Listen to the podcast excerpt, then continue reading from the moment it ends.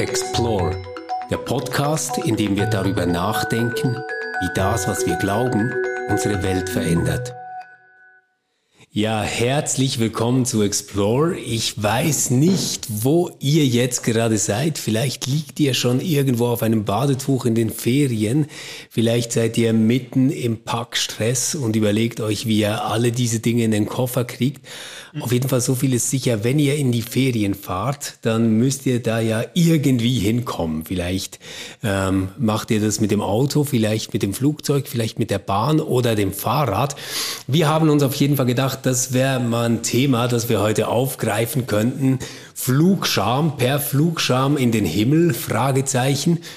Und ähm, ich frage mal, als Einstieg, Elio, hast du dieses Jahr Urlaub geplant und wenn ja, wie kommst du dahin?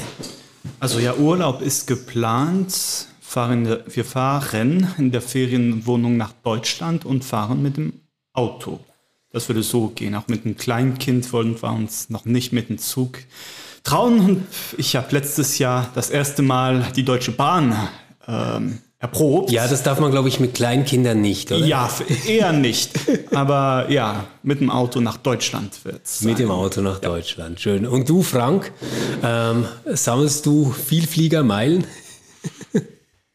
Äh, nein, ich sammle keine äh, Flugmeilen. Äh, ich muss allerdings sagen, das hat weniger moralische oder ethische Gründe, als dass die Lufthansa äh, die Flugzeiten so ungünstig gelegt hat. Das ist für mich mit ziemlich viel Aufwand verbunden wäre, dort, wo ich immer hingeflogen bin, weiterhin das Flugzeug zu nehmen. Und so nehme ich die Bahn äh, und ich merke, mein Resilienzkonto äh, bei der Bahn hat enorm zugenommen. Ich lerne Gelassenheit. Die Bahn, dein Lehrer. Ähm, ich fahre äh, diesen Sommer in den Urlaub und zwar auch mit der Bahn, weil es nach Italien geht. Und äh, in Italien ist nichts so gut wie das Bahnnetz, mindestens wenn man auf die Freccia Rossa umsteigen kann. Da gibt es sogar diese kleinen süßen italienischen Espresso-Kaffeemaschinen, mit denen die rumfahren. Ähm, ich freue mich da auch richtig drauf, auch die Kinder freuen sich drauf. Ähm, das soll aber nicht heißen, dass ich da äh, fein raus bin. Also ich bin nicht aus dem Schneider. Ich werde nämlich im November ähm, zwar beruflich, aber ziemlich weit fliegen. Äh, und zwar äh, in die USA. Für Was wirklich Tagung. das Schlimmste sein kann mit Australien. Hm? Australien sogar, oder was meinst du? Nein, Australien wäre ja schlimmer, aber ja, USA macht, ist ja schon mal nicht so gut. Ist schon mal ziemlich schlimm. Also da habe ich meinen Fußabdruck äh, so sehr vergrößert, dass meine Klimabilanz äh, ruiniert ist. Jetzt sprechen wir ja da aber irgendwie ziemlich gelassen drüber. Ich finde so vor ähm, drei Jahren etwa war das Thema Flugscham schon noch äh, virulenter und größer. Mhm. Oder wie, wie nehmt ihr das wahr? Also für mich ist das fast sogar ähm, selbst äh, äh, evident, ähm, selbst, wie sagt man das jetzt auf Deutsch, äh, self-evident, dass ich selbst erklären. Ja, ja, dass ich so wenig wie möglich das Flugzeug nehmen müsste. Das, das, das, das erkläre ich mich eigentlich nicht mehr. Das mhm. ist so gegeben, das ist, das, das sollte man eigentlich nicht mehr so machen. Und ich würde meinen, dass es auch so ein bisschen in meinem Umfeld so ist. Ja, nicht, vielleicht nicht bei allen, aber schon bei vielen, dass man nicht mehr, sich mal nicht mehr fragt, ob es nicht besser wäre, das anders zu machen. Nein, das Flugzeug wäre eher aus True eher, eher kein Flugzeug als Flugzeug nehmen. Ja. Also wenn ich es richtig verstehe, wäre es eher erklärungsbedürftig, dass ja, man das genau, Flugzeug also, nimmt. Ich muss wirklich gute Gründe haben, um das Flugzeug zu nehmen. Jetzt äh, nehme ich das Wunder, nehmen wir an, du stehst jetzt am Flughafen in mhm. Genf. Mhm. Äh, machst du da ein Selfie? Hm. Und post das? Ja, Oder ich, ich glaube, ich würde, nee, nee, ich glaube, ich würde das jetzt nicht so schlimm ja. erleben. Äh, aber eben, weil ich auch sehr, sehr, eigentlich ich selbst auch sehr, sehr wenig das Flugzeug nehme. Ja. Wenn, wenn ich kann im Zug, äh, wenn ich muss mit dem Auto. Ja. Okay. Und das Flugzeug, wenn es nicht anders geht, ich musste nach Wien äh, letzten November, da ging es eben nicht anders hin mit dem Flugzeug und dann zurück mit dem Nachtzug. Okay. Aber ich, ich, ich habe es mich nicht mal so, ich muss nicht mal lange darüber nachdenken. Mhm. Mhm. Ja. Ja. Also ich finde zunächst mal interessant die Verschiebung. Ich erinnere mich, als ich Kind war, äh, da erzählten mir, äh, da bin ich nie geflogen, meine Eltern hatten auch einfach gar nicht das Geld dafür.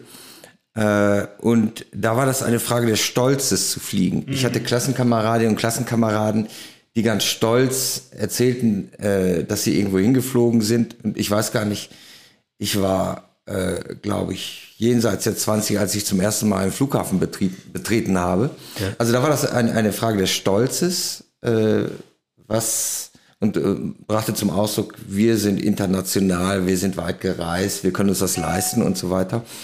Äh, und heute ist es genau umgekehrt. Heute muss man irgendwie äh, mit möglichst unerkannt äh, in das Flughafengebäude kommen und dann geht's wieder, dann ist man unter Gleichgesinnten. Ja. Hm. Aber diese Verschiebung finde ich, finde ich wirklich interessant. Diese Verschiebung gibt's ja auch in anderen Feldern. Also ich denke jetzt zum Beispiel an die ganze Automobilindustrie, wo früher größer, schneller und protziger immer besser war. Das ist ja heute auch zweifelhaft. Genau. Äh, das Interessante, was, was ich interessant finde aus einer ethischen Perspektive, ist einfach, wie, wie schnell äh, sich dort äh, Normen etabliert haben, äh, die offensichtlich unabhängig davon, was eine Person selbst, äh, unabhängig von den Präferenzen, die eine Person selbst setzt, setzt für sich und die Plausi auch unabhängig von Plausibilitäten funktioniert. Also äh, Scham ist ja, wenn wir von Flugscham sprechen, äh, muss ja überhaupt nicht auf Einsicht beruhen, sondern Scham ist ja etwas, was einfach funktioniert, ohne dass ich etwas dafür tue. Genau. Und offensichtlich scheint dieses Schamgefühl äh, irgendwann viral gegangen zu sein, sodass es funktioniert. Mhm, mhm, unabhängig, und zwar ist dieses Schamgefühl, besteht unabhängig davon, wie meine persönlichen Überzeugungen sind, wofür, ob ich dafür argumentiere oder nicht argumentiere, weil das, das Spannende an Scham ist ja, oder vielleicht auch das, das, das Riskante oder Gefährliche oder Unangenehme, dass ich dafür nicht argumentieren muss. Das ist ja vorrational. Ich glaube, auch Scham ist wirklich ein ganz äh, guter Begriff, um zu beschreiben, worum es hier geht. Weil nämlich genau wie bei anderen äh, Themen, wofür man sich schämen kann, besteht auch ein gewisser Reiz für eine bestimmte Gruppe im Tabubruch. Ähm, wenn man an Nacktheit denkt beispielsweise oder an eine ganz bestimmte Körperkultur, die sich sehr selbstdarstellerisch zeigt, ähm, dann ist genau dasselbe ja für viele Menschen schambehaftet. Und eine gewisse Gruppe ähm, nimmt sich das Recht heraus und sagt, nein, wir schämen uns dafür gerade nicht, wir zeigen das, ähm, wir äh, haben eine ganz andere Art Körperkultur. Genau dasselbe gibt's ja auch mit Fahrzeugen, also diese äh, Car-Spotter, äh, die dann für TikTok kleine Videos äh, drehen, wo sie ähm, Autofahrerinnen, Autofahrer fragen, was sie denn beruflich machen, was dieses Fahrzeug kostet etc., also wo eine gewisse Faszination mhm. wirklich abgefeiert wird. Und es gibt es ja vielleicht noch mal in einer anderen Art, so bei diesen äh, kosmopolitischen äh, Nomaden, die um die Welt reisen und dann von Bali aus mit dem Laptop arbeiten und am nächsten Tag irgendwo in Peru sitzen und ähm, eigentlich da die ganze Welt arbeitend äh, bereisen und äh, sich so einen Lifestyle eingerichtet haben. Ja, ich denke auch. Äh, also frei nach Paulus, ich schäme mich des Fliegens nicht. äh, würden wir, also wenn man das paulinisch sieht, ist es ja offensichtlich äh, das Nicht-Schämen oder die, die Scham überwinden äh, endet irgendwann in der Ehre. Ne, für, okay. Also für, für also Klaas Huising hat ja darüber ein großes Buch geschrieben, eine große Ethik über Scham und Ehre. Ähm, und die Frage ist, äh, dass wir natürlich jetzt erstmal nicht sagen würde, wenn ich, wenn ich Paulus paraphrasiere und sage, ich schäme mich des Fliegens nicht, dass das ein, ein Ausdruck einer Ehre ist. Aber ich erinnere mich äh, äh, an das, was du eben gesagt hast, Stefan. Äh, so Globalisierung wurde mal äh, diskutiert mit äh, Björk. Home ist, wer mein Laptop mhm. ist. Und das galt eigentlich als äh, Freiheit in der globalen Welt. Und es war natürlich sehr positiv konnotiert. Mhm. Äh, dieses nicht ortsgebunden zu sein und mobil zu sein. Ich denke, es ist noch nicht lange her, da haben wir äh, unser, unsere Generation äh, oder vielleicht auch unser Zeitalter als das Zeitalter der Mobilität mhm. beschrieben. Und äh, das war nicht pejorativ gemeint, sondern in einem genau. äh, sehr aufgeschlossenen, äh, toleranten, freiheitsbefördernden Sinn. Ja, aber wenn wir jetzt da einen Moment bleiben und uns überlegen, wir würden jetzt New Work heute beschreiben müssen, dann bin ich eben gar nicht mehr sicher, ob wir das so beschreiben würden, dass wir sagen, hey, das Versprechen ist, du kannst überall auf der Welt sein und arbeiten oder ob das Versprechen eigentlich ist, du kannst in deinen vier eigenen Wänden bleiben und kannst den ganzen Job erledigen. Ich bin nicht sicher, was heute eigentlich ähm, die Verheißung äh, von New Work ist. Ich, ich gebe dir natürlich völlig recht, Frank, wenn wir ähm, an die 2000er, 2010er denken, dann war genau das das Versprechen, du kannst überall auf der Welt sein und arbeiten. Ich, ich bin nicht sicher, ob es heute noch dieselbe Verheißung ist. Ja, sicherlich. Äh, die zwei Jahre Corona-Pandemie haben natürlich äh, einiges verändert äh, oder vielleicht etwas beschleunigt. Äh, gerade diese, diese Homeoffice-Mentalität. ich weiß, äh, ja, wenn man das Mentalität nennen kann, ich weiß es nicht genau. Ähm, es ist, äh, wenn man jetzt Björk und Homeoffice so mal sehr äh, holzschnittartig gegenüberstellt, dann ist das so das das neue Biedermeier, äh, also äh, digital goes. Biedermeier, so. Ja. Digital war vorher, es bindet mich nicht mehr an den Ort. Ja. Und heute, äh, es ermöglicht mir, äh, in meiner heimischen Bubble zu bleiben. Also genau die umgekehrte ja. Message. Mhm. Elio, jetzt du bist der von uns dreien, der am meisten ähm, arbeitsbezogen Strecke zurücklegen musst. Ähm, du lebst in Yverdon mhm. und äh, pendelst nach Bern. Und äh, nicht nur nach Bern, also ich muss auch genau. für meine andere Arbeit pendeln, ja. Ja, wie, was sagst du so pro Woche, wie viel Zeit geht da etwa für Pendeln drauf? Also, wenn ich mal einen Arbeitstag nach Bern habe, sind es schon schnell zwei Stunden. Ja, es können schon sechs Stunden sein. Also sechs Stunden pro Woche. Würde ich meinen. Also und das wäre vielleicht ein Minima. Ja. Weil ich bewege mich, würde sagen, schon mal, ich versuche fünf Tage ja. Arbeitstage, fünf Arbeitstage, würde ich sagen, ein Tag zu Hause. Mhm. Es mhm. können schon dann vier Tage unterwegs sein, manchmal sind es zwei Tage zu Hause. Ja. Dann sind es schon schnell sechs, ja, sechs Stunden im Zug am ja. Pendeln. Aber für mich ist das eben auch Arbeitszeit. Also hier spielt der Laptop auch eine wichtige Rolle. Ich kann für mich ist Pen, also das Bewegen ist eigentlich nicht inaktiv, wirklich mhm. gar nicht für mich. Also und in dieser Hinsicht mag ich gern Zug. Also ja. ich versuche so wenig wie möglich, wenn ich lange Strecken fahren muss, das mhm. mit dem Auto zu machen, weil ich, weil ich will einfach viel produktiver sein, wenn ich im Zug bin. Ja. Ja. Ich, ich habe das gemerkt nach sechs Jahren Pendeln nach Zürich und zurück und wirklich bis zu Corona war das jede Woche mindestens vier Tage äh, die Woche, wo ich das gemacht mhm. habe, ähm, war ich plötzlich erstaunt darüber, dass es ganz andere Erfahrungen von Mobilität gibt, die nicht äh, zweckgebunden sind. Also wenn du pendelst, mindestens so in meinem Setting war das so, dann habe ich wirklich versucht, produktiv zu sein. Ja. Ab dem Moment, wo ich eingestiegen bin, manchmal schon den Laptop ja. äh, in der Hand ja. gehabt und genau gewusst, was ich jetzt noch zu tun habe, bis zum Moment, wo ich aussteige und das am Morgen und am Abend. Ähm, und dann zu spüren, dass Mobilität eine ganz andere Erfahrung sein kann, wenn ich einfach von A nach B fahre, um jemanden zu besuchen, um etwas zu tun. Aber das habe ich nicht mehr so erfahren, als ich in diesem ganzen Pendelstrom drin war. Also ja. auch wenn ich dann am Wochenende meine Eltern besucht habe, war Mobilität etwas sehr Belastendes, etwas, was ich nicht gerne gemacht habe. Jetzt ist das quasi schon fast Me-Time und ich kaufe mir wieder äh, eine Zeitschrift, die ich lesen kann, mhm. ähm, ein Getränk, das ich mag, etc. Das ist schon richtig. Also ich lese auch gerne im Zug. Ja? Auf einmal, das kann entweder für die Arbeit oder für was anderes sein. Ja, genau. Man hat fast eine Freiheit mehr, wenn man im Zug ist, als wenn man anderswo unterwegs wäre. Jetzt Frank, du hast ähm, darauf hingewiesen, dass, dass du es aus einer ethischen Perspektive interessant findest, wie sich hier etwas verschoben hat und eigentlich eine neue Selbstverständlichkeit, man könnte vielleicht sagen, so Common Sense-artiger Beschluss äh, vorliegt, ähm, dass Fliegen nicht mehr toll ist, nichts mehr mit Prestige zu tun hat. Wir haben gesehen, dasselbe würde vielleicht auch für sehr große, schwere, energieverbrauchende Autos gelten.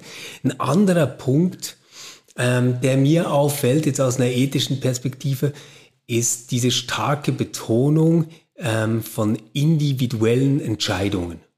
Man könnte ja erstmal sagen, naja, also ähm, niemand verletzt ein Recht, der sich ein Flugticket kauft. Niemand verletzt ein Recht, der sich ein großes, schweres, energiefressendes Auto kauft. Ähm, das ist doch eigentlich Privatsache. Könnte man ja zunächst mal sagen. Das wird erstmal nur die Frage, darf die Person das aus einer juristischen Perspektive. Moralisch ist das ja nochmal eine andere Frage. Und ethisch, um noch eins drüber zu setzen, finde ich es ganz interessant, dass wir hier irgendwo in einer Debatte gelandet sind, die ähm, die Klimakrise eigentlich versucht, über individuelle Entscheidungen anzugehen. Über Entscheidungen von Individuen.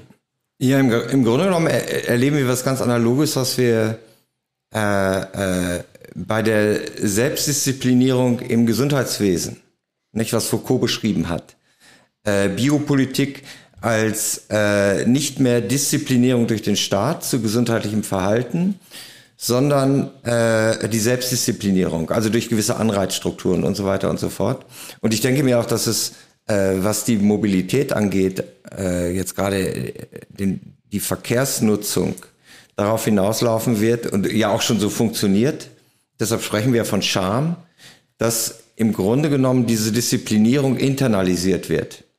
Äh, weil die Befürchtung ist ja nicht, dass äh, ich irgendwie eine Strafe aufgebrummt mhm. bekomme, mhm. wenn mich eine äh, staatliche Behörde beim Fliegen erwischt, sondern viel schlimmer ist, äh, wenn die Nachbarin oder der Nachbar irgendwie zufällig mitbekommt, ah, der ist ja geflogen, die irgendwie ein besonders ökologisches genau. Bewusstsein haben. Das heißt, es geht nicht um die, um die Strafe, die befürchtet wird, sondern um die soziale Ächtung. Das ist eigentlich das Instrument, wie es funktioniert. Das, das finde ich jetzt ganz spannend, weil das wäre ja genau die Art und Weise, wie Luhmann Moral als Kodierung ähm, ins Spiel gebracht hat, indem er mhm. sagt, ähm, der Code Moral funktioniert so, gesellschaftlicher Einschluss oder gesellschaftlicher Ausschluss. Ausschluss okay. Und mhm. das würde dann eigentlich bedeuten, dass wir ähm, hier mit einer Kodierung operieren, die heißt, naja, du darfst fliegen, aber um den Preis des sozialen Ausschlusses. Oder mindestens riskierst du das. Ich frage mich zurück, wenn du, du hast ja das, Recht, das Rechtliche vorher angesprochen, zu sagen, es gibt, ist eigentlich kein Problem. Und ich habe so das Gefühl, dass in, im Gespräch, jedenfalls in meinem Umfeld, es so ist, dass man sagen würde, ja, aber eben, das ist ein Problem, dass, es, dass das kein Problem, rechtlich, dass das rechtlich kein Problem ist. Mhm. Also ich habe das Gefühl, also das ist jetzt nicht wirklich tief durchgedacht, was ich gerade jetzt sage, aber das ist vom Gefühl her, würde ich sagen, ja, das heißt, dass wir ein Problem mit dem Recht haben eigentlich, wenn unser Recht das ermöglicht, dass äh, wir so leben, dass wir unsere Lebensmöglichkeiten eigentlich sofort äh, kaputt machen und dass das eigentlich völlig okay ist, dass wir da ein rechtlich auch ein Problem mit den Rechtsinstrumenten haben. Ich, ich sehe auch die Probleme mit diesen Gedanken. Das Recht, das Recht ist ja nicht da, um irgendwie moralische Ideen durchzusetzen. Äh, dennoch, äh, wenn man ja, darüber ja, Das finde ich jetzt eine spannende Frage, Elio. Ja. Ist das Recht wirklich nicht da, um moralische also, Ideen durchzusetzen? Da, da, da bin ich nicht ganz sicher. Ich glaube, nicht jede moralische Idee darf rechtlich durchgesetzt werden, aber wir würden doch sagen, es gibt fundamentale moralische Intuitionen oder Ideen, die wir in Rechtsform bringen. Mhm. Und dann wäre doch spannend zu fragen, warum ist all das, was jetzt unsere CO2-Bilanz, ja. die Klimaerwärmung etc. betrifft, keine solche fundamentale moralische Idee, die in eine Rechtsform gegossen wird, sondern eine, von der wir sagen, naja, das machen wir lieber über ähm, den gesellschaftlichen Moralcode. Ja, weil ich meine, wir hatten ja gerade Abstimmung in der Schweiz zum Klimagesetz und es ist eben nicht ein Gesetz, das was jetzt angenommen wurde, das starke, stark äh, legiferiert, würde ich mal. Also es gibt Schienen, also Gesamtschienen, wo wir hinkommen sollen, aber es wird nicht rechtlich sagen, wie wir dorthin kommen. Und das heißt, dass die, die, die größte Idee bleibt schon die, eigen, die eigene, eigene Moral, äh, die eigene individuelle Entscheidung, also sei es jetzt korporativ oder individuell. Ähm, und dass man nicht sagt zum Beispiel, dass, ich weiß nicht, unsere Umwelt so viel wert ist, dass man jetzt wirklich äh, so äh, strenge ähm, Entscheidungen kollektiv nehmen würde. Also wenn man sich andere äh, Rechtsbereiche anguckt und die Frage ist, es geht ja darum, äh, äh, sollte ein schädigendes Handeln äh, rechtlich sanktioniert werden. Und das wird ja sehr differenziert beurteilt. Mhm. Äh, Im liberalen Rechtsstaat ist es so, dass erstmal äh, nicht Freiheiten, sondern Freiheitseinschränkungen begründungspflichtig mhm. sind. Grundsätzlich, das ist das Prinzip. Äh, und man kann es vielleicht festmachen äh, am Umgang mit sich selbst. Also zum Beispiel haben wir eine Entpenalisierung des Suizids. Es gibt also äh, das Recht, nimmt sich nicht das Recht, bestimmte Formen der Selbstschädigung zu verbieten. Mhm. Äh, natürlich, äh, wenn ich jetzt sagen wir zu in ein Spital ginge und sage mir passt mein rechtes Bein nicht mehr, ich suche äh, bitte könnt ihr mir das amputieren, äh, dann darf hat das Recht nichts dagegen, dass ich den Wunsch habe. Das Recht hat nur etwas dagegen, wenn es eine Medizinerin oder Mediziner mhm. tut. Genau. Aber das ist was anderes. Das ist dann ja die Schädigung äh, äh, einer dritten Person, also die Schädigung der Ärztin, des Arztes ihrer, seiner Patientin, ja. seines Patienten. Das ist strafbar. Aber die Selbstschädigung ist zwar moralisch durchaus, wird die kontrovers diskutiert, aber das Recht ist dort sehr zurückhaltend. Und jetzt muss man aber auf einem anderen, äh, was ist, wenn Dritte mitgeschädigt werden? Und das ist ja, Elio, die Frage, die du aufgeworfen hast. Und ich glaube, da sind wir gerade so in Prozessen. Äh, äh, die Diskussion gibt es ja schon länger, Verantwortung für zukünftige Generationen ja, und so weiter und so fort, die Nichtgeborenen, äh, wo wir natürlich Rechtsgüter eigentlich neu, nicht nur neu erfinden oder neu definieren, sondern äh, auch dort Rechte äh, entdecken, die es zu schützen gilt und die vielleicht zu rechtlichen Sanktionen für die jetzt Lebenden führen. Genau, und, und ich glaube, das ist etwas, was ähm, in den letzten Jahren enorm erweitert wurde. Und zwar in zwei Richtungen. Einmal ähm, speziesübergreifend. Mhm. Also so, dass wir nicht nur fragen, schadet das anderen Menschen jetzt, was wir tun, sondern ähm, wir beziehen auch ähm, ganz andere Lebewesen als Menschen in diese Kalkulation mit ein. Und das andere ist, dass wir es transgenerational denken. Also es scheint eine Debatte ähm, geführt zu werden darüber, welche Rechte eigentlich noch nicht geborene Generationen haben ähm, auf die Regulation unseres gegenwärtigen Handelns. Genau, also wenn man wenn man es äh, von der von der von der Idee her äh, oder zusammenfassen will, was die Idee dahinter ist, äh, diesen Anthropozentrismus, der kennzeichnet ist äh, für die für die europäische Neuzeit, den zu überwinden, äh, sowohl was die Gattung angeht, also nicht nur, dass Freiheiten und Rechte äh, dass nicht nur Menschen, die menschliche Gattung über, über Freiheiten und Rechte verfügt, sondern auch die nicht humane Natur oder außerhumane Natur. Und auf der anderen Seite, dass es nicht nur in Echtzeit, Rechte in Echtzeit vergeben werden, also für Personen, die jetzt leben, was dazu führt, dass wir im Grunde genommen auch unser Rechtssystem, was ja sehr stark an das Rechtssubjekt der Person gebunden ist, sowohl äh, nach vorne als auch nach hinten also die, das ungeborene Leben hat keinen Personenstatus, ist deshalb viel weniger geschützt, was ja gerade aus religiöser Perspektive immer schwer zu verstehen ist, äh, als die, das, der geborene Mensch, der eine Rechtsperson ist. Aber die Ausdehnung nach vorne auf noch nicht existierende Menschen, die auch noch keine Rechtspersonen sind, äh, die eigentlich ein völliges Umdenken auch der Rechtssubjekte äh, äh, bedeutet, denen wir heute schon Rechte zugestehen, äh, de, gegenüber denen wir heute schon Verpflichtungen haben, obwohl sie noch gar nicht existieren und keine Rechtspersonen sind. Das ist immer mindestens ähm, aus einer ethischen Perspektive sehr zu hinterfragen, ob das eigentlich irgendeine Kohärenz in Anspruch nehmen kann. Mhm. Ich, ich spitze das jetzt mal zu, damit das wirklich auch ein bisschen absurd wird. Man könnte sagen, ein jetzt heranwachsender Embryo, der aufgrund der Entscheidung seiner Mutter nicht leben soll, hat eigentlich ein geringeres Recht als eine gedachte ähm, zukünftige ähm, Form menschlichen Lebens, die anonym ist, die es materialiter noch gar nicht gibt, die also schlichtweg nicht anders existiert als als Gedachtes.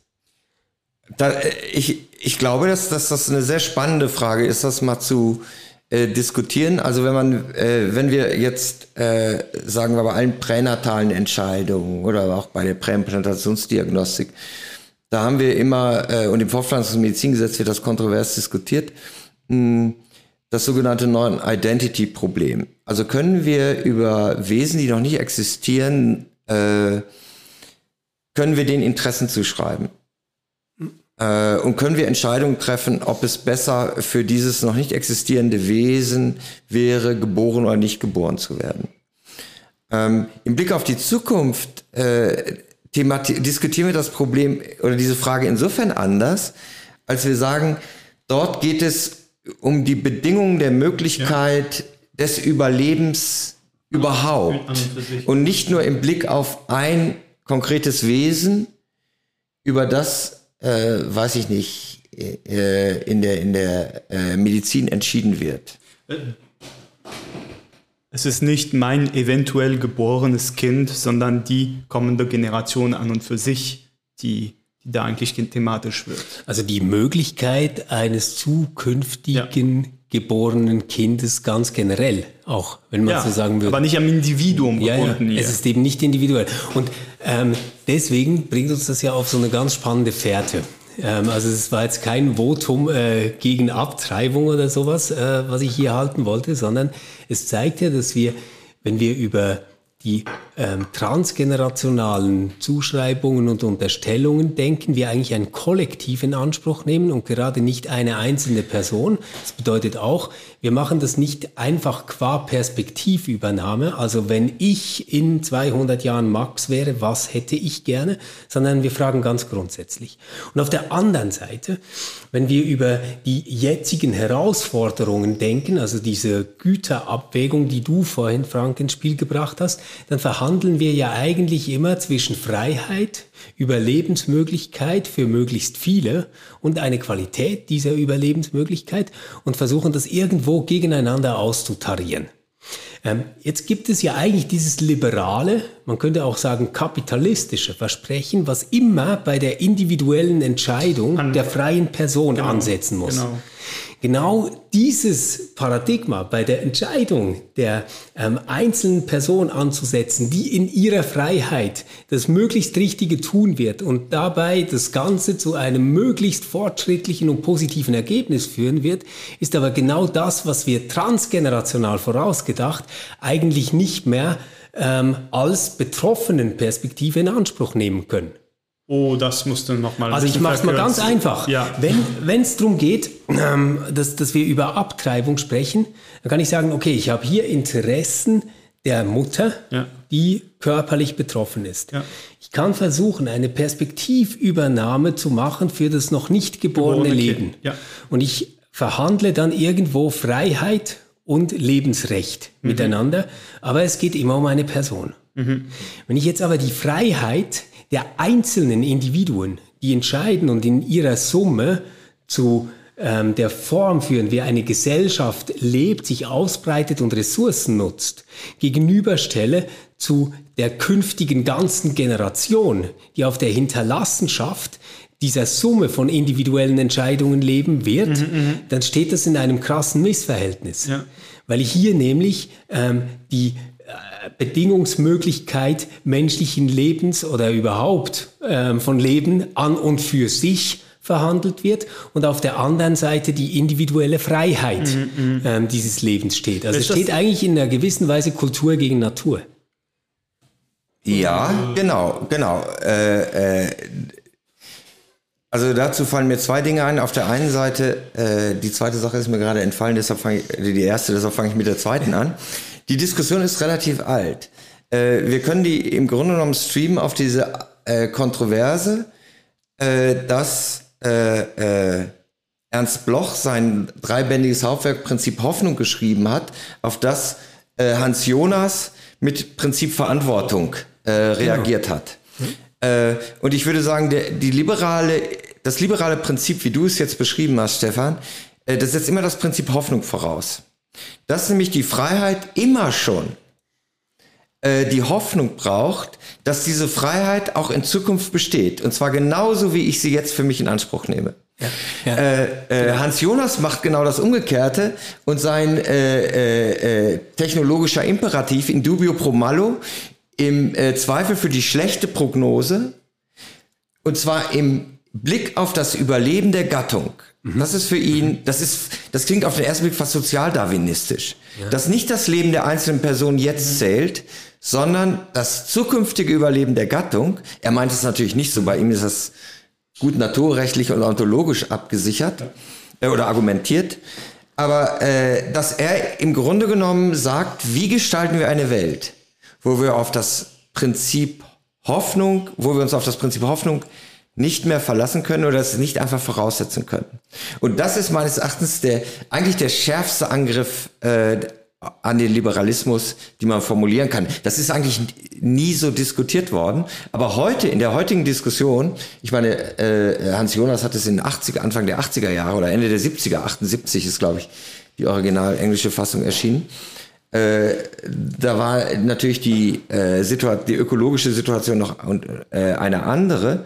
Aber heute, äh, glaube ich, äh, muss sich der Liberalismus selbstkritisch fragen, wie viel Hoffnung können wir eigentlich noch realistisch voraussetzen? Ja, und, und auch worauf gründet diese Hoffnung überhaupt, oder?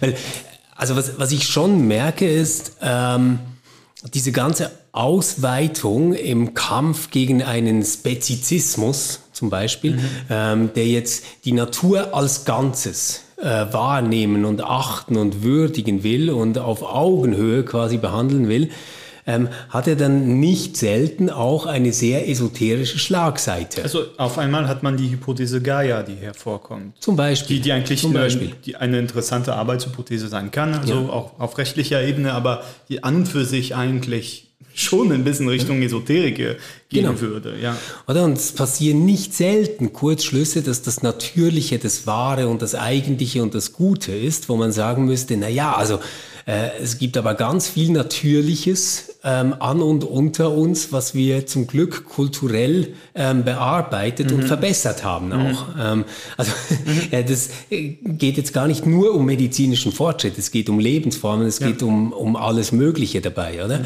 Und das heißt doch, eigentlich steht doch ähm, auf dem Spiel, also wenn ich jetzt das aufnehme, was du sagst, Frank, äh, Prinzip ähm, Hoffnung zu Prinzip Verantwortung, Einerseits die Fiktion, dass auch eine künftige Generation nicht nur überleben soll, sondern in derselben Freiheit, ähm, die ich unterstelle, dass wir sie haben, leben kann. Ähm, zu der anderen These, die sagt, wenn es überhaupt Leben geben soll, ähm, dann äh, setzt das eine Verantwortungsübernahme voraus, die ähm, Freiheit in einer Selbstbeschränkung so beschneidet, dass es prinzipiell überhaupt noch möglich sein wird. Genau, und ich, ich denke, die, die, die Herausforderung besteht darin, äh, diese, ich nenne es mal Zukunftsverantwortung, einfach mal ganz verkürzt, dass diese Zukunftsverantwortung als Aspekt äh, meiner Freiheit hier und jetzt äh, äh, oder äh, als Aspekt in meine Freiheit hier und jetzt integriert wird und nicht als Freiheitsbeschränkung wahrgenommen wird. Das ist ja, also ich meine, wir sind uns ja völlig einverstanden, dass dieses kantische äh, äh, Paradigma, was eigentlich für, für liberale Gesellschaften selbstverständlich ist, äh, dass die Freiheitseinschränkungen dazu dienen, dass die Freiheiten aller in gleicher Weise ermöglicht wird. Äh, und wenn wir, wenn wir, wenn wir diese äh, Freiheitsbeschränkung durch Recht als Bedingung der Möglichkeit meiner eigenen Freiheit erkennen, dann gehört also das Recht als beschränkendes Element integral zu, meinem Fre zu meiner Freiheit dazu. Wie kriegen wir das aber hin? Mhm. Äh, diese Beschränkung im Blick auf zukünftige Generationen äh, als Element und Bedingung meiner eigenen Freiheit äh, zu integrieren. Und das schaffen wir bisher nicht, sondern Außer durch wir, Scham eben. Genau, das schaffen wir nur auf dem moralischen Weg, aber wir haben keine, äh, keine Rechte, ich sage mal keine rechtliche Evidenz oder keine Freiheitsevidenz. Mhm. Äh, das so zu sehen. Und das Interessante ist, das war jetzt, fällt jetzt mir der erste Punkt wieder eingefallen. Wir sind eigentlich bis vor 20, 30 Jahren oder sagen wir mal 40 Jahren gut durchs Leben gekommen mit der moralischen Norm, die sich ja in, auch in allen äh, religiösen Traditionen findet. Also die goldene Regel, was du nicht willst, dass man dir tut, das fügt auch keinem anderen zu. Äh, eigentlich können wir mit dieser Regel heute nicht mehr viel anfangen. Hm. Weil es sich immer auf einem, äh, ja. eine, eine, eine Norm oder eine Regel in Echtzeit beruht. Ja, genau. Da geht, ist mein konkretes Handeln an einem konkret existierenden Gegenüber ja. äh, gebunden. Das ist jetzt haben wir aber kein, kein ja. genau, jetzt haben wir aber kein Gegenüber mehr. Äh, ich kann also mit, mein, mit einer Handlungsethik komme ich überhaupt nicht weiter, weil an zukünftigen Generationen handle ich ja gar nicht, weil sie sind ja gar nicht da. Ich kann sie nicht mal schlagen, ich kann sie nicht schädigen. Es ist nicht das alte Kain und Abel Prinzip, genau, ja. äh, wo ich wo ich die wo ich jemanden erschlagen kann. Ich kann ihm gar nichts tun und trotzdem soll ich ein Gefühl dafür entwickeln. Ich bin für dieses zukünftige Wesen verantwortlich. Und zwar in dem Sinne, wie ich jetzt für Elio, der neben mir sitzt, verantwortlich bin und ihn deshalb nicht prügel, sondern antworten lasse. Das ist wirklich ganz, ganz, also nicht lieb oder ich weiß nicht, was das jetzt gerade ist, aber. Das ist moralisch. Das Ist moralisch, okay. Würdest du dich schämen? Stefan, du hast ein Buch in den Händen. Ja, ich habe ich hab gerade ein Buch geholt, während Frank am Sprechen war, aber ich habe dir zugehört und ich glaube, das ist so ein Versuch, auf diese Ausgangslage, die du beschrieben hast, zu antworten. Ähm, und mich, mich nimmt Wunder, ob ihr diese Antwort überzeugend ähm, findet. Es geht um äh, Thomas Metzingers Buch äh, Bewusstseinskultur, Spiritualität, intellektuelle Redlichkeit und die planetare Krise ähm, das erschienen ist im Berlin Verlag. Und Metzinger macht eigentlich zwei Dinge. Ähm, das eine ist, äh, wie das in der guten Apokalypse der Fall sein muss, ist die Apokalypse jetzt. Mhm. Sie ist unaufhaltsam, ist ähm, bereits angebrochen ja. und wir werden sie nicht verhindern oder stoppen können. Das ist das eine. Und das andere ist, dass er sagt, dieses vorgestellte Gegenüber, Frank, von dem du gesprochen hast, ne, das müssen wir gar nicht in Zukunft äh, projizieren, sondern das ist eigentlich ein Selbstverhältnis. Und ich lese nur einen ganz kurzen Abschnitt, der diese beiden Gedanken äh, zusammenbringt. Sehr bald wird es deshalb nicht mehr möglich sein, das Verhalten der Menschheit als Ganzer zu respektieren. Denn wir ändern unser Verhalten sogar dann nicht, wenn wir ganz genau wissen, dass wir es müssten. Optimismus ist daher keine Option mehr. Aber neben dem Optimismus gibt es auch noch die Selbstachtung. Man kann das Richtige tun, einfach weil es das Richtige ist. Das nenne ich das Prinzip Selbstachtung. Es geht jetzt nicht länger nur um den aggregierten Gesamtnutzen und das beste rationale Kalkül und Präferenzen und Handlungsfolgen. Selbstachtung und die geistigen Tugenden, die darauf gerichtet sind, diese weiter zu kultivieren, werden eine entscheidende Rolle bei der aktiven Schadensbegrenzung spielen, während sich die planetare Krise weiter verschärft. Also ich sage jetzt mal, neben dem Prinzip äh, Hoffnung, das wir hatten, neben dem Prinzip Verantwortung, das wir diskutiert haben, wirft er jetzt als dritte Option das Prinzip Selbstachtung ein. Ich glaube, es ist irgendwo ein Trick, um innerhalb eines Subjektivitätstheoretischen ähm, äh, Paradigmas sich ein aktuelles Gegenüber in der Jetztzeit zu schaffen, ähm, das sich selbst so im Spiegel äh, zu Gesicht bekommt, dass es den zukünftigen Schaden, den es mitverantwortet und anrichtet, in diesem Spiegelbild schon immer sieht.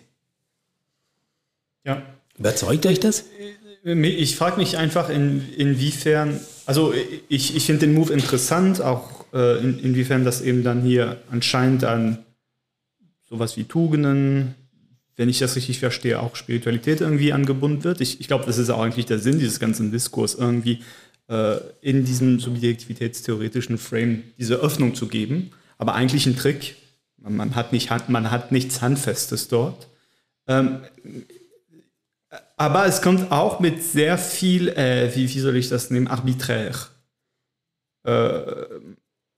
Was, also man sollte da weiterlesen. Ich, ich würde mich einfach fragen, was leitet der dann für, für, für, für Bilder äh, ab davon? Was für Praktiken, was für Ideale, äh, die sind da nicht gleichgültig. Also die, die, die werden schon ziemlich wieder, also moralisierend geprägt sein, würde ich mal sagen. Aber ich weiß nicht, ob man wirklich vom Moralismus hier wegkommt mit, mit dieser Idee. Also meines Erachtens besteht der Trick in etwas völlig anderem und der ist wirklich ziemlich genial. Äh, im Grunde genommen, äh, wir haben es bei Omri Böhm zum Beispiel, um nochmal einen ganz berühmten äh, zu nehmen, der das Gleiche macht äh, äh, in der in der Appropriationsdiskussion, äh, wo äh, eine ein Philosoph, der immer, dem immer, immer vorgeworfen wurde, dass er für viele Miseren verantwortlich ist, weil er ganz einfach den Verantwortungsbegriff nicht gedacht hat, nämlich Karl, Barth war ich. Immanuel Kant, also irgendwas mit K. Ähm, dass man immer, äh, oder das ist so ein Standardvorwurf, der natürlich nicht stimmt. Äh, äh, Kant, bei Kant, Kant hat immer auf die Gesinnung, die richtige Gesinnung geschielt äh, und äh, mal Webers gesprochen, den Erfolg Gott anheimgestellt. Und im Grunde genommen macht Metzinger äh, was sehr ähnlich ist, äh, dass er sagt, oder ein Plädoyer, sage ich mal, für, für eine Selbsttugend äh, äh, ein Plädoyer macht und das natürlich über, äh, je überzeugender begründen kann, desto stärker er abstrahiert von den Konsequenzen, die das hat. Mhm.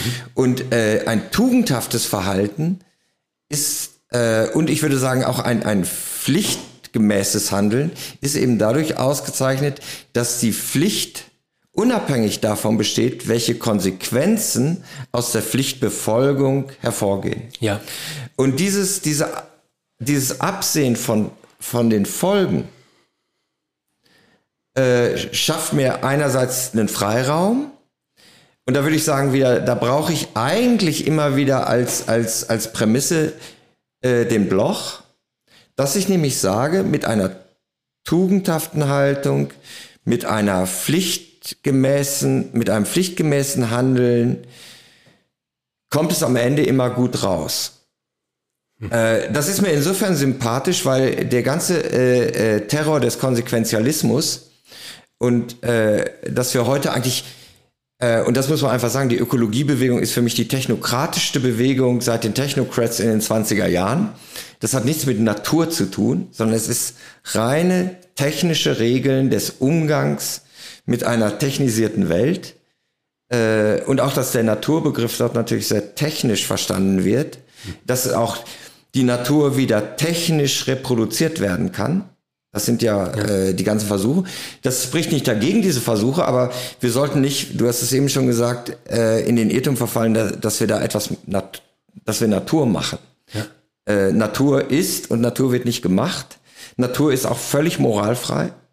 Natur äh, sucht keine Begründung, Natur ist das, was sie ist. Äh, es sei denn, wir kommen mit einer mittelalterlichen Ontologie oder antiken Ontologie, dann ist es nochmal was ganz anderes oder Naturrechtslehre. Äh, ich glaube, dass, dass wir, dass wir gerade an so einer Schwelle sind, wo wir Naturrechtslehren wieder rehabilitieren auf so einer hm. halb esoterischen, tiefer gelegten Ebene. Aber äh, vielleicht ist das sogar äh, äh, die einzige Rettung, die wir haben, dass wir sagen, wenn wir konsequenzialistisch daran gehen, dann sehen wir nur noch Katastrophe. Dann sind wir der, der, der Angelus Novus. Äh, äh, von Benjamin. Und das Einzige, was wir sagen können, ist mit einer ordentlichen Portion Optimismus und äh, Hoffnung zu sagen, wir können uns Handlungsregeln überlegen, also und auch Prinzipien. Wir können vielleicht auch äh, uns auf ein tugendhaftes Leben besinnen. Wir wissen nichts über die Halbwertzeit dieses tugendhaften Lebens. Äh, wir wissen auch nichts äh, wir können nichts Präzises darüber sagen, dass wir damit irgendetwas retten. Mhm. Vielleicht uns selbst äh, im morgendlichen Blick in den Spiegel. Mhm. Mhm. So, ich muss kurz ein bisschen zurück. Also da war jetzt ganz viel, äh, aber wirklich nur vom Verstehen. Inwiefern sieht der Metzinger hier von den Konsequenzen ab, wenn er auf Tugend aufbaut? Naja, ich glaube schon nur dadurch, dass er sagen würde, ähm, wir können das Ding sowieso nicht mehr aufhalten, oder? Das, okay. Also, ähm, das Ganze ist eh zu spät. Ähm, wir können ah, ja, noch okay. etwas ähm, zur ja. Schadensbegrenzung beitragen, aber ja. das Kind ist im Brunnen. Ja. Das okay. Also das, äh, ich, ich nehme an, dass du dich darauf ja, beziehst. Das ist, das ist Heideggers berühmter Satz äh, in Technik und die Kehre. Nur ein Gott kann uns retten. Ja, genau. Nicht? Ja, aber jetzt ja. lass, lass, lasst uns den mal noch ein bisschen äh, weiterdrehen und, und äh, weiter verfolgen. Jetzt gibt es ja zwei Arten, wie man das lesen könnte, äh, was Metzinger da äh, vorschlägt mit diesem Prinzip der Selbstachtung. Ja, das eine könnte ja so in eine Richtung gehen, dass man sagt, naja, das ist ja jetzt einfach das nächste Spielfeld menschlicher Selbststeigerung. Mhm. Und ähm, eigentlich ein, ein, ein neues Spielfeld, ähm, um das Self-Enhancement Game äh, weiter zu treiben. Äh, und man kann jetzt auch da noch selbst Achtungspunkte sammeln. Also man bleibt quasi ähm, ein Ego, ein äh, in sich selbst verkrümmter Vertreter Mensch, mhm. dem es jetzt um die eigene Selbstachtung geht, die man auch noch optimieren kann, angesichts einer äh, Welt, die in sich zusammenfällt. Das wäre eine Lesart davon. Die andere Lesart, und die finde ich natürlich christlich wahnsinnig anschlussfähig, wäre zu fragen, naja, ist das, was er mit dem Prinzip Selbstachtung meint, nicht eigentlich äh, ein Formulierungsversuch für das, was wir mit diesem großen alten Wort Demut äh, verbinden? Ähm, vielleicht zwei Sätze dazu, warum ich das in Verbindung bringe. Gerade der Verzicht auf den Konsequenzialismus, beinhaltet ja, dass ich mir eingestehe, dass ich weder verhindern kann, dass die Katastrophe eintritt, ja. noch weiß, wie man es verhindern könnte. Mhm. Also es ist nicht die Idee, dass wenn alle so handeln würden wie ich, käme die Katastrophe nicht, ähm, sondern es ist das Eingeständnis, dass ich es auch nicht weiß und auch nicht hinkriegen werde, aber in dieser Unübersichtlichkeit mich an das zu halten versuche, von dem ich glaube, dass es richtig ist. Und Vielleicht ist das doch ein sehr viel realistischer äh, Platz für den Ort des Menschen in der Welt, also nämlich die Verabschiedung von dieser Idee, dass wir selbst Schöpfer sind, die diesen Planeten jetzt retten, die mhm. die Umwelt schützen, etc. Ähm, sondern schon nur mal zu sagen, naja, ich könnte ja ein Wesen sein, das weniger Schaden anrichtet, als es gestern angerichtet hat, mhm. zum Beispiel. Ja? Das, das, das wäre vielleicht so eine, ähm, ja, Lesart, die christlich sehr gut adaptiert werden könnte ähm, an das Ganze. Ja, wir, wir haben ja mal angefangen, äh, unser heutiges Gespräch bei, bei äh, äh, der Scham. Scham und Ekel. Äh, und für mich ist jetzt, äh, ist es, glaube ich, nochmal spannend nachzufragen, äh, was ist es bei dieser Selbstachtung? Ist das beim Blick in den Spiegel nicht zu erröten? Oder ist es äh, ein irgendwie reflektierter Umgang mit der eigenen Schuld? Also sprechen wir von Scham oder sprechen wir von Schuld? Hm. Ähm, normalerweise ist es ja so, äh, so wird jedenfalls psychologisch Scham gestreamt, äh, dass die Scham äh, eine, eine Folge einer Schuld ist die dann wahrgenommen wird. Äh, ursprünglich ist ja umgekehrt. Bei Kain war erst die Scham, dass nämlich sein Opfer nicht anerkannt wurde, er schämte sich mhm. und dann kommt erst die Schuld, dass er Abel totgeschlagen hat. Das ist, äh, das macht man sich gar nicht, finde ich, nicht bewusst, dass wir immer mhm. umgekehrt mhm. von Scham und Schuld sprechen. Ja, das stimmt. Äh, während es eigentlich biblisch äh, äh, genau entgegengesetzt war. Es gibt irg immer irgendetwas, wofür ich mich schäme. Genau. Ja. Genau. Und bei und, und Kain wird schuldig, weil die Scham etwas bei ihm bewirkt. Äh, was, was, ich jetzt ganz interessant finde an diesem Beispiel, Frank, ist, ähm, die Scham ist nicht das, was eintritt aufgrund dessen, was er falsch gemacht hat, mhm. sondern aufgrund dessen, was ihm als Feedback widerfährt für etwas, was er eigentlich gerade nicht ja, falsch gemacht ja. hat, wird aber dann zum Antrieb, ähm, etwas ganz schrecklich falsch zu machen. Genau. Ne? Und da würde ich Metzinger äh, auf dieser Linie stark machen, äh, wenn ich, wenn ich jetzt Selbstachtung als schamhaft, Tugend der Schamhaftigkeit aus, das passt natürlich nicht genau, aber einfach mal so experimentell, äh, dann wäre das nämlich keine moralische, äh, kein moralisches Verhältnis. Weil die Scham eben das ist, äh, äh was mir geschieht, nicht was ich mache nicht, äh, was die Reaktion ist auf etwas, was ich getan habe und was ich auch hätte anders tun können. Und Äh, da wäre, äh, fände ich, und ich meine, wenn man Metzinger kennt, äh, liegt das ja auch ein bisschen nahe, mh, zu sagen, das ist ein etwas, ein sehr ursprüngliches äh, äh, Verhältnis zu sich selbst. Hm. Was vielleicht sogar ein bisschen äh, äh, anschlussfähig wäre oder unter Umständen auch gestreamt werden können auf, auf Rosas äh, Resonanzbegriff. Mhm. Begriff. Oh, das kann, kannst du dazu noch ein, zwei Sätze sagen? Weil ja, also das fällt mir jetzt so spontan ein. Ich kann ja? nicht ganz viel. Also ich würde äh, das Resonanz, also wie ich, wie ich äh, Hartmut Rosa äh, äh, verstanden habe äh, in seinem riesen Resonanzbuch und was er sonst noch dazu gemacht hat, dass es darum geht, etwas äh, um eine Passion, also etwas, äh, dass selbst die Bratpfanne in der Küche eine Resonanz auf mich ausüben kann. Mhm äh, und dass es wirklich wie eine, eine, eine Stimmgabel ist, die zum Schwingen gebracht wird durch etwas, was im Raum geschieht. Ja. Und uns in Verbindung setzt. Mit und uns in, in Verbindung ja. setzt, aber wir das eben nicht aktiv tun. Ja, genau. Ich, ich, ich, ich, ich sage das so, ich denke, wenn ich mich schäme, ist das öfters so, wenn ich irgendwas mache und sehe, dass es nicht ankommt. Also du, du, du bist in einer Gruppe und fühlst dich auf einmal ein bisschen wohl und, und machst einen Witz aber niemand lacht. Und da, da hast du eigentlich nichts Falsches gemacht. Nur siehst du, dass das irgendwie nicht richtig angekommen ist. Also, äh, äh, ein bisschen in dieser Richtung. Verstehe ich, ja. Ja, äh, das wäre sowas wie eine, wie eine Selbstentblößung. Ja. Äh, du, du fällst da aus einem Rahmen raus, ne? Äh, äh, und zwar wirklich in dem, in dem Luhmannschen Sinne von sozialen Normen, Erwartungserwartung. Du hast die Erwartung, die Leute sollen lachen. Niemand lacht. Und da kollidieren äh, äh, die, die wechselseitigen Erwartungen. Ja, und das heißt, anscheinend warst du im Rahmen. Aha, bist du es wirklich? Du bist es nicht, weil es dein Witz hat nicht funktioniert. Ja. Äh, und nun könnte man sagen, okay, du hast den Witz beschissen erzählt, dann kannst du, dann bleib, bist du noch im Rahmen, weil du dich über dich selber lustig machen kannst. Mhm. Sagen, ich bin einfach ein schlechter Witz, Witzeerzähler.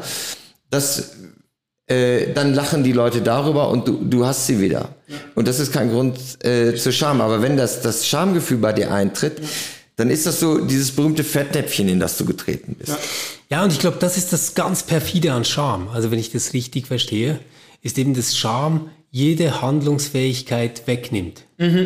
Also würdest du dich nicht schämen, könntest du selbst sofort den Anschluss ähm, in diese Gruppe wiederfinden, indem du über einen Spruch ähm, den wiederherstellst. Das wäre gar kein Problem. Es ist ja nichts zerbrochen, nichts ist kaputt. Ähm, weil aber Scham dieses lähmende, ohnmächtige äh, Gefühl ist, ähm, dass, dass sich quasi Person greift, wenn man so will, also dass mhm. sich ganz einnimmt, ähm, hast du diese Chance nicht mehr. Das heißt, du kannst dich entweder zurückziehen, das ist das, was die allermeisten tun würden. Oder das andere ist, du kannst in die Offensive gehen mhm. ähm, und das Furchtbarste tun, was ein Mensch tun kann, nämlich den Witz erklären. mhm. Und, und ich, ja. ich, ich glaube, genau das ja. erleben wir aber auch die ganze Zeit bei diesem Klimathema. Also ja, richtig. Das auf der einen Seite, auf der anderen Seite, das fällt mir so spontan ein. Wie wäre es, wenn wir äh, so etwas hätten wie ein Schamgefühl gegenüber der Natur.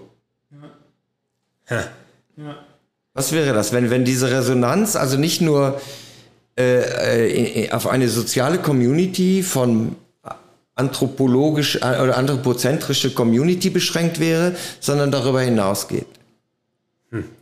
Äh, was braucht es, um ein Schamgefühl zu haben? Braucht es dort, braucht es da immer ein Gegenüber der eigenen Gattung? Jetzt mal ganz blöd, gibt es ja. Littering, ohne dass jemand den Abfall je sieht? Oder das, das wäre ja eigentlich die Frage. Also, mhm. ähm, ähm, wer im Wald seinen Abfall liegen lässt, um jetzt wirklich ein ganz hausbackenes Beispiel zu, zu bringen, der fürchtet ja nicht, diesem Boden oder dem Baum nebendran etwas angetan zu haben, sondern er fürchtet, vielleicht gesehen worden zu sein oder vielleicht etwas hinterlassen zu haben, was auf ihn zurückgeführt werden könnte. Also es bleibt ja letztendlich immer ein Kulturthema. Also auch die Natur zu schädigen ist ein kulturelles Problem und nicht ein natürliches Problem. Ganz genau, ganz genau. Also äh, der Baum wird nicht umfallen, an den ich gepinkelt habe. Mhm. Äh, Aber äh, äh, äh, also das gilt ja für viele. Also ich, äh, äh, wenn wir von Scham sprechen, dann sprechen wir von Offenbarung oder Selbstoffenbarung oder Selbstentblößung. Äh, der Selbstschutz wäre äh, äh, etwas in der Intims in die Intimsphäre zu nehmen. Und diese Intimsphäre gibt es sicherlich auch im Wald, wo mich niemand beobachtet, wo ich dann irgendwie meine Taschen entleere. Ähm, aber die Frage ist ja, dass es auch äh, viele Dinge gibt, auch wenn ich nicht beobachtet bin. Angenommen, ich verhalte mich ja, genau, äh, nachts im Dunkeln in einer nicht beleuchteten Gegend verhalte ich mich eigentlich nicht anders als am Tage. Aber warum mache ich das? Offensichtlich, weil es nicht darauf ankommt, ob ich nur, ob ich beobachtet werde, sondern weil ich irgendetwas internalisiert habe. Oh, und da würde schon diese Frage der Selbstachtung wieder, wieder ins Spiel kommen, oder? Also ich glaube, ich bin nicht die größere Umweltsau im Dunkeln als am Tage. Das würde ich mal unterstellen. Mhm. Das, und das heißt, es ist also offensichtlich unabhängig von der, von der Beobachtbarkeit dessen, was ich tue oder unterlasse. Das leuchtet mir sofort ein, wenn es um Abfallentsorgung im Wald geht oder so. Da, da hast du mich. Ich, ich glaube aber, dass es ganz, ganz viele Punkte gibt, wo das nicht stimmt. Ähm, also man könnte das ganze Phänomen ähm, der unglaublich erfolgreichen Internetpornografie gar nicht erklären damit. Weil das ja nur stattfinden kann, weil es eben nicht öffentlich ist. Was aber, äh, weswegen ich das Beispiel bringe, also nicht um jetzt was ganz Kontroverses zu sagen, sondern weil derselbe Grundgedanke, ähm, mit dem wir über die Natur nachdenken, eigentlich auch der Pornografie zugrunde liegt. Wir verhalten uns dazu wie zu einer Ressource, nicht zu einer Umgebung, nicht zu einer Beziehung, mhm. ähm, die ja. da ist, sondern es ist ja sowieso da. Ich kann es auch nutzen. Aber du würdest niemals an einem Grillabend erzählen, äh, dass du dir auf deinem iPhone äh, auf diesem und diesem Kanal noch das und das reingezogen hast. Das wäre unglaublich peinlich und würde jedes Gespräch zum Verstummen bringen. Und das ist, das ist völlig logisch und das hat, und das ist jetzt eben meine Frage, hat das wirklich was mit Selbstachtung zu tun? Also ähm, ist das ein Problem auf der Ebene der Selbstachtung, dass man das nicht tun kann? Oder hat es etwas damit zu tun, dass man sagt, nein, das ist gesellschaftlich markiert als geächteter Bereich, ähm, den man mindestens nicht thematisieren darf? Und und genau diese Spannung sehe ich eben beim Naturthema auch. Also quasi, es ist gesellschaftlich markiert, dass du kein fröhliches Selfie vor dem Flughafen machst und sagst, dass du jetzt in die Malediven fliegst. Du darfst dann vom Strand wieder was posten, wenn keiner sehen muss, wie du dahin gekommen bist. Also ich würde, also meine erste äh, spontane Antwort wäre, äh, das macht Menschen als moralische Wesen oder Subjekte aus es ist ein Stück weit die Internalisierung des Auge Gottes. Der liebe Gott sieht alles. Auch wenn du ganz äh, im, äh, heimlich und im Dunkeln dein Porno reinziehst, dir den Porno reinziehst. Der liebe Gott sieht es. Äh, die, das funktioniert, aber Moral funktioniert ja so, dass man den lieben Gott nicht baut, braucht, sondern dass man das selbst internalisiert und sagt, äh, ich möchte mich nicht so sehen, was wäre, wenn mich andere sehen würden. Nur diese Vorstellung. Mhm reicht ja als äh, äh, häufig als soziale Konditionierung. Äh, und wenn du das dann, wenn du dann so konditioniert bist, brauchst du selbst diesen Gedanken nicht mehr. Und ich glaube aber, wenn wir da einen Zacken weiterdrehen würden und fragen würden, ja, aber warum willst du dich nicht so sehen? Wo, wo liegt eigentlich das tiefere Problem? Dann müssten wir eine Antwort geben, die das, was du konsumierst, als etwas sieht, was kein Konsumgut sein darf. Und da, glaube ich, aber liegt, liegt diese ja. Verbindung mit ja. dem, was du meinst, ähm, von einem Schamgefühl gegenüber der Natur zu haben. Ich, ich glaube, beides wäre uns gar nicht so ähm, unursprünglich oder fremd oder etwas, was man kompliziert erlernen müsste. Ähm, sondern ich glaube viel eher, dass wir eine Kultur geschaffen haben, in der wir ähm, ganz, ganz vieles von dem, was uns umgibt, als Ressource oder als nützlich oder als irgendwie unterhaltsam sehen, aber eben nicht als etwas, was für sich selbst, etwas mhm. mit sich selbst ist. Genau, ich glaube, ich glaube, dass es sehr stark darum geht, äh, äh, das ist nicht wie, wie so Deep Ecology und so die Selbstzweckhaftigkeit der Natur, was ja nur Metaphern sind, weil Natur hat keinen Zweck.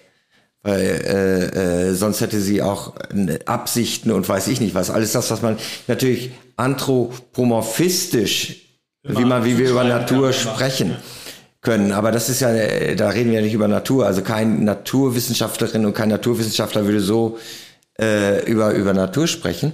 Aber es geht, glaube ich, darum, dass wir natürlich, und das ist jetzt wieder eine Frage der Rationalität, äh, einen gewissen Anspruch haben, als Person in einem kohärenten Verhältnis zu uns selbst zu leben.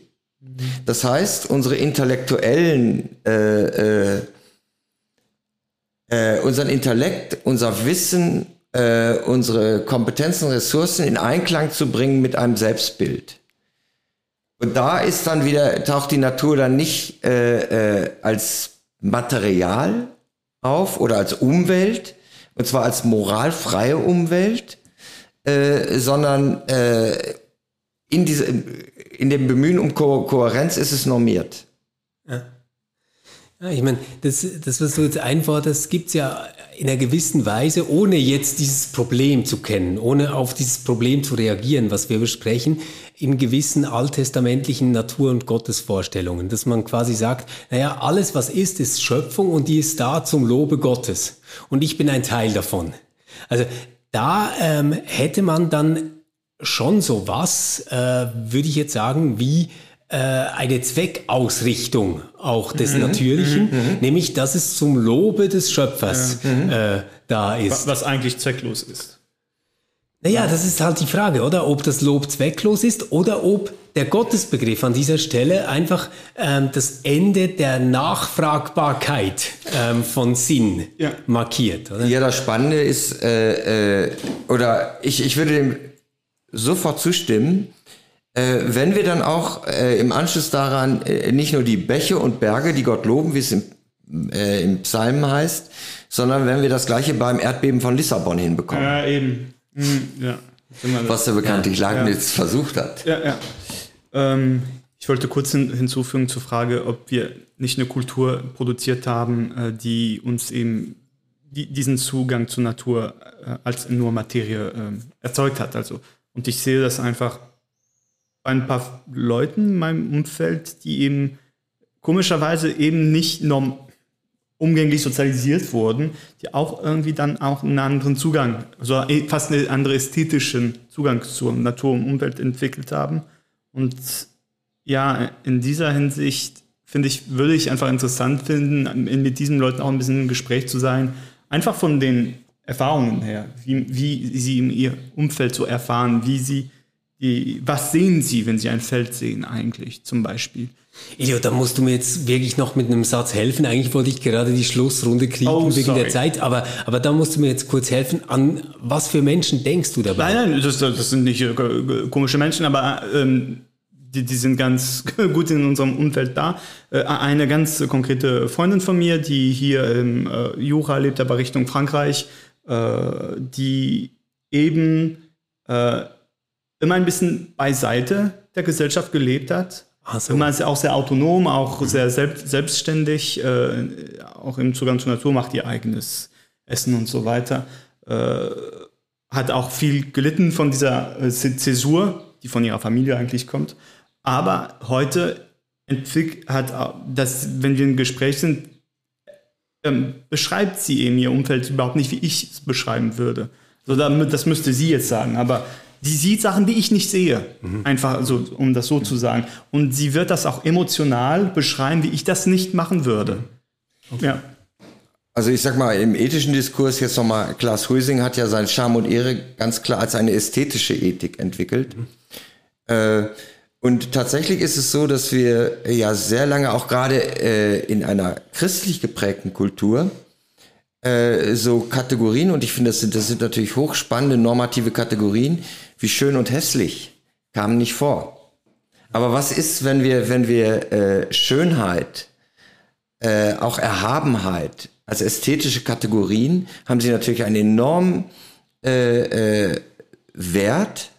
Äh, äh, und für mich stellt sich wirklich die Frage, ob wir da, und Elio, da würde ich dir zustimmen, ob wir da nicht auch ein bisschen Opfer einer bestimmten Rezeption, gerade auch der, des, der christlichen Tradition geworden sind, die äh, eigentlich immer so einen nüchternen, antiästhetischen Affekt hatte. Ja, ja. Und insofern wir äh, die Kategorien von Schönheit und hässlich, also ich meine, wir müssen ja nicht äh, Leute erst kulturell prägen, um ihnen klarzumachen, dass eine Mülldeponie hässlicher ist als ein Blick auf einen schönen Waldsee. Da braucht man nicht irgendwie eine größere Bildung für. Äh, äh, ich glaube es nicht. Ja? Ähm, äh, etwas anderes ist es, ob ich zu der Mülldeponie, ob ich einen schönen Waldsee zu einer Mülldeponie mache äh, oder nicht. Äh, das ist wieder was anderes. Aber allein, ich sage mal, den, den Anblick etwas Schönen oder Erhabenen oder die Ehrfurcht haben, zum Beispiel, für etwas, äh, das haben wir, glaube ich, als so moralische Ressource immer noch ein bisschen, ist immer noch, zumindest in christlichen Kontexten, unterprivilegiert und unterrepräsentiert. Ja, dann ähm, hoffen wir, dass ihr, liebe Hörerinnen und Hörer, das jetzt alle nachholen werdet im Sommerurlaub, wenn ihr welchen habt. Ähm, schaut auf das glitzernde Meer, ähm, steigt auf die hohen Berge, ähm, genießt die Sonne, aber cremt euch gut ein. Ähm, und ähm, wir hören uns wieder Mitte August. Geht's weiter mit dem Podcast Explore. Wahrscheinlich machen wir dann weiter mit erklärungsbedürftigen Wörtern, aber wer weiß schon, was bis dahin alles passiert und was alles zu reden geben wird. Auf jeden Fall euch allen eine gute Zeit. Danke, dass ihr dran geblieben seid und bis zum nächsten Mal. Tschüss.